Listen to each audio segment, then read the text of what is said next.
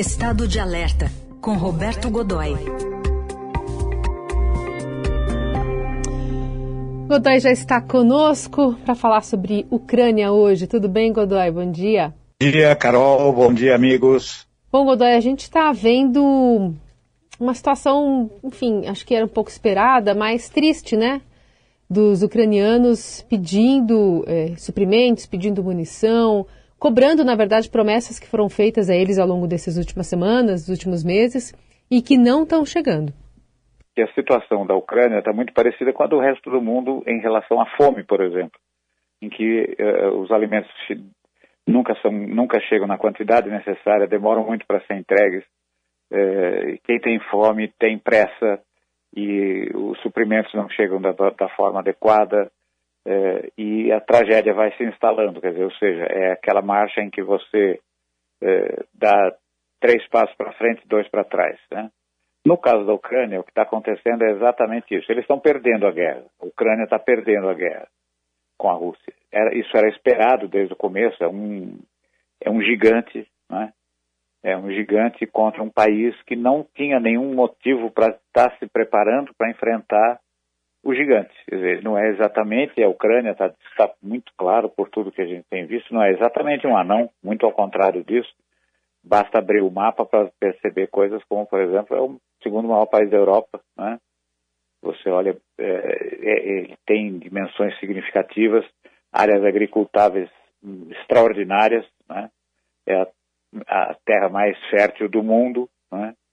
E é, não tinha motivo para isso. Ele, a Ucrânia tem, veja, a gente tem que lembrar coisas interessantes. No, no, no período da União Soviética, em que havia a União Soviética, e a Ucrânia era parte da União Soviética, a Ucrânia era uh, um, se, é, o maior centro, fora da, fora da Rússia, naquele contexto todo, fora da Rússia, a Ucrânia era o grande país produtor de equipamentos militares. Então ela tem um domínio de tecnologia, tem eh, centros industriais ligados à produção de material de defesa, material militar, muito importantes, Carol. E, mas ela não tinha nenhum motivo para estar tá ativando isso. Ela produz e, e, exporta muita coisa nesse setor, mas ela vinha atrelando sua capacidade de produção e de, eh, à demanda internacional, ao que ela conseguia vender. E, portanto, por exemplo, ela desenvolveu alguns blindados que são muito bons, que estão distribuídos para alguns outros países, mas ela própria produziu pouco para ela, porque não tinha um motivo. De repente aparece ali um monstro, um gigante com 100 mil soldados, equipamento pesadíssimo e muito moderno, e começa a fazer toda a pressão.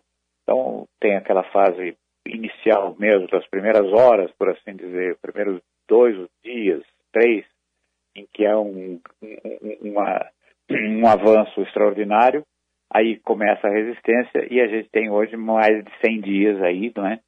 é em que você de um, de um grande de um grande conflito muito maior do que a Rússia esperava. Porém, a Rússia é, é sob qualquer viés que você olhe, ela é de 8 a 10 vezes maior em qualquer sentido que você perceba. E veja, aqui a gente tá, não estamos nem nos aproximando da discussão da capacidade nuclear. Né? Isso está fora de cogitação nesse momento. E o que está acontecendo é que a Ucrânia agora está perdendo a guerra, por vários motivos. Um deles é uh, a enorme dificuldade que está tendo a partir de um dado momento para receber o, o, os suprimentos prometidos e parcialmente entregues pelos Estados Unidos, por alguns outros dos países da Europa, uh, o Reino Unido, por exemplo, a Alemanha agora está né, começando a fazer as primeiras entregas, relutou muito, a Alemanha relutou bastante em, em, em atender a esses pedidos, mas agora está fazendo isso, e de alguns dos países do próprio leste assustados com essa coisa do, do com a ação do urso russo, né, estão entregando algum material dos seus próprios estoques, que não são, mas não são grandemente significativos. Então, você percebe que, embora sejam talvez os mais compatíveis, porque a maioria desses países usa equipamento russo e usava equipamento soviético anteriormente, é, também né, eles não têm muito material para entregar. O que aconteceu agora é que o que está acontecendo agora é que, por exemplo, esta é, esse é o momento em que a batalha da artilharia é, é a que está definindo situações, principalmente ali nas províncias do leste, é, e, e é, onde a Rússia já tem o domínio de quase todas as áreas estratégicas e está prestes a, a, a assumir a, o corredor que ela pretende, uhum. que é um corredor eh, ligando a Rússia lá em cima à península da Crimeia cá embaixo no sul e dominando, portanto, todas aquelas saídas para o mar, que é o, o que ela pretendia eh, de uma maneira eh, primariamente. Aí houve um momento em que o Putin deve ter vislumbrado a possibilidade de assumir o país inteiro e viu agora que isso não está tão fácil assim, então está fazendo tudo para estabelecer domínio sobre essas repúblicas separatistas ali do leste, que são é, fortemente influenciadas e controladas desde sempre pela Rússia, não é? e, mas a que custo isso está acontecendo, essa vitória está acontecendo? Muitos mortos entre os, entre os efetivos militares russos, muitos mais ainda entre os efetivos militares da Ucrânia e civis num número a gente não sabe, não é confiável, não dá para arriscar, uhum. mas que não é pouco e que é chocante. Está acontecendo. Não adianta, uh, uh, uh, nessa batalha de artilharia, os canhões eh, enviados pelo Ocidente eh, não estão tendo suprimentos de reposição, ou seja, munição para uhum. eles. Eh, a Ucrânia tradicionalmente usa equipamento de medidas uh, russas, medidas soviéticas. E como é que é isso? Ou seja, o padrão no Ocidente todo, por exemplo, é de 155 milímetros. Ou seja, a principal granada, o principal projétil da artilharia é de 155 milímetros. A, a, a, Rússia usa e abastece seus países amigos e clientes, essa coisa toda, com a munição 152 milímetros. Parece pouco, mas não serve. Simplesmente Sim. não é possível uh, usar o, o um, uma munição, ainda que de um calibre menor, no outro, é, num outro canhão. Não tem como isso. Não tem como fazer isso. Uh, os canhões de tiro rápido, aqueles antiaéreos, por exemplo, que você vê nos filmes da TV, nos vídeos da TV, aqueles que parece que está disparando uma metralhadora, né? uhum. disparam milhares por minuto, aquela... usam no Ocidente 30 milímetros, na, na, na, Rússia 23 é, milímetros. Né? Não é um padrão, então, né? Não, não há um padrão. padrão. e a enorme dificuldade, além disso, você ainda tem uma dificuldade é, para treinar o pessoal. Hum. O pessoal não recebe, não, não recebe o treinamento adequado não tem a literatura, o material, catálogos, material de manuais. É, não dá conta de treinar, né? Porque tinha aquela, aquele pessoal que estava na Alemanha, mas deve ser um contingente muito pequeno porque se precisa, né?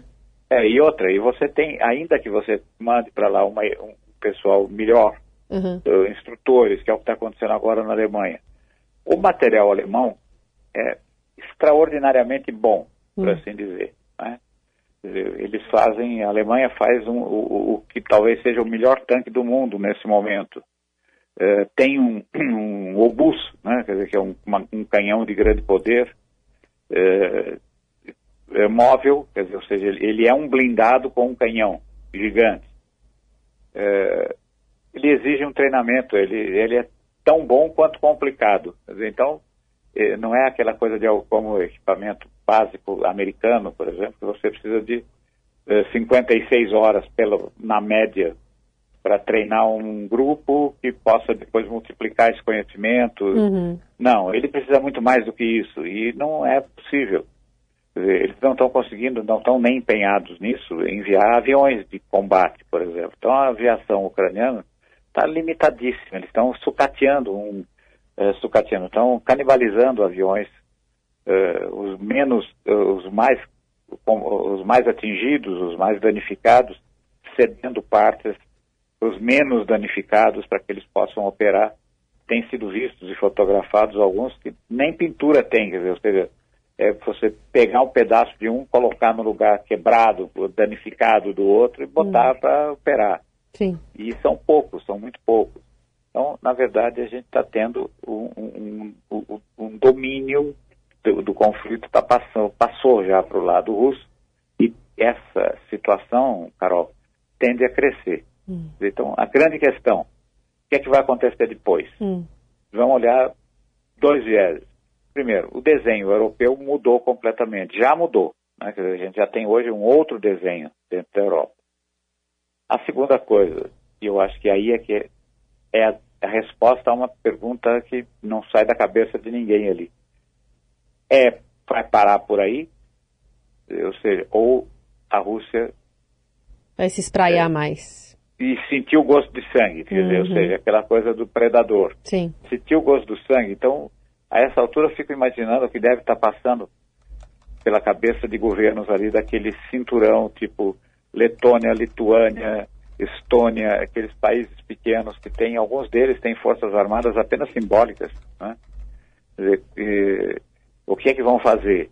E, como, como, o, o, que é que temem? E com razão. Dizer, porque, veja, do ponto de vista russo, é uma maneira de você é, restabelecer a, a, a, velha e boa cortina de ferro. Sim, né? sim. Você ter de novo ali uma, uma linha de separação entre o território russo e o resto da Europa. E se dá exatamente por ali. Você, mais uma vez eu sugiro, dá, basta dar uma olhada no mapa, né? dá um Google aí, procura um mapa que vai uhum. ficar muito claro como é que é o risco. Então, Sim. se você pensar como um governante russo, você vai pensar que, bom, então vamos para frente. Né? Dizer, ou seja, a máquina está preparada, o dinheiro está sendo gasto, uh, a indústria está alimentada, a indústria militar está alimentada para ir adiante. As sanções já vieram mesmo? Então, e, e, e, veja, as sanções vieram e a vida continua, é vida que segue, né, Carol? Nada parou.